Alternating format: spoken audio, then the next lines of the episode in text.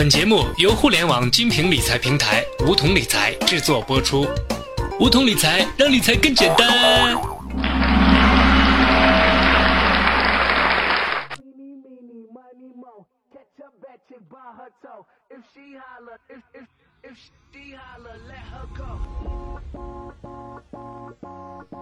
收听梧桐电台，掌握理财要领。大家好，我是梧桐小学弟。我们都知道，人生中很多事情都是站在巨人肩膀上更容易成功，理财也是如此。因为理财没有标准答案，其实是一种经验的累积。投资理财中的常胜将军，靠的往往是反省与总结式的智慧结晶。那么，你是否又曾了解，在人一生不断的理财过程中，有一些数字是你必须了解，不能不烂熟于心的？第一个数字法则是关于复利的，叫做七二法则。我们要明白，理财最大的奥妙在于何处？那就是利用了货币的时间价值，也就是复利投资的奥妙。爱因斯坦曾经称复利为数学有史以来最伟大的发现。复利听起来复杂，说穿了，其实就是除了用本金赚利息，累积的利息也可以再用来赚利息。而理财中最重要的数字又是多少呢？几乎所有的理财专家都会告诉我们，不是百分之百，而是七十二，也就是七二法则，一个与复利息息相关的法则。所谓七二法则，就是一笔投资不拿回利息。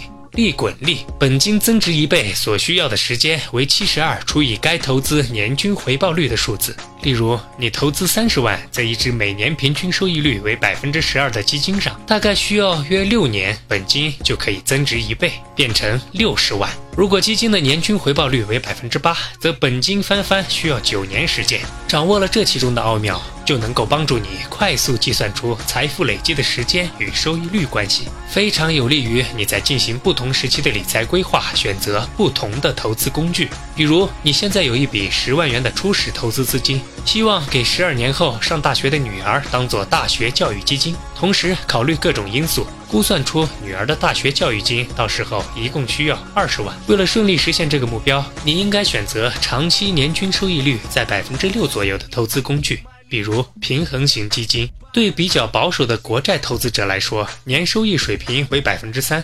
那么用七十二除以三得二十四，就可推算出投资国债要经过二十四年收益才能翻番。当然，想要利用复利效应让你快速累积财富，前提就是要尽早开始储蓄或者投资，让复利成为你的朋友。否则，你和别人财富累积速度的差距会越来越远。在家庭保险规划方面，也有一个与数字相关的法则，叫做双十定律。谈及风险，保险当然是不能不谈的工具。假如你不幸离开人世，可能会让你的亲人发生生活问题，比如房贷尚未还清，或者家庭的另一半没有工作，那么你就应该投保寿险。但是买多少保额，负担多少保费才恰当呢？综合理财专家的意见。双十定律是很好的参考原则。所谓双十定律，指的是保险额度不要超过家庭收入的十倍，以及家庭总保费支出占家庭年收入的百分之十为宜。比如，一个年收入十万元的白领人士，同时也是一家之主，那么他的寿险保障总额度可简单界定在一百万以下。有能力的就买足这一百万额度，没有能力的就可以减半，不放心的可以买到七成。而对于一个年收入十五万元的家庭来说，所有家庭成员每年用于寿险保费支出的，简单来说，控制在百分之八到百分之十为宜，多了就会增加支出压力，影响其他的消费和投资；过少就无法达到足够的保障需求。此外，在家庭理财中，我们还会遇到形形色色的数字三。对于普通家庭或个人而言，手中日常持有的备用金应为家庭平均月支出的三倍为宜，因为谁都会有个急事儿。比如一笔额外的大宗支出需求，如生病住院的垫付费用，或是突然被公司炒鱿鱼，需要一段时间来寻找新的工作机会。这个理论上的三就来自于人们对于短暂失业期一般为三个月的考虑。依靠日常备好的这笔资金，足以鼓励你找寻下一个更好的工作机会。若你本身的现金流是特别不稳定的，则可以将这个倍数提高到六。还有就是每月的房屋贷款月供不要超过你家庭月收入的三分之一。这个我们可以从银行审核贷款额度的角度来看，银行在开展房贷业务时。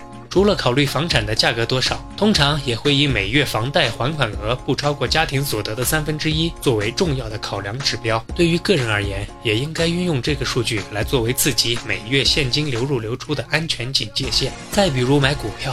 专业人士提醒，千万别超过三十。虽说不能把鸡蛋放在一个篮子里，但篮子太多也不利于财富的积累。有专家做过统计，如果想通过炒股票获得较高收益，买股票最好不要超过三十只，因为超过三十只的组合，其平均收益与大盘基本没有区别，还不如去买更便宜而且不用费脑筋的指数基金。当然，用理财专家的话讲。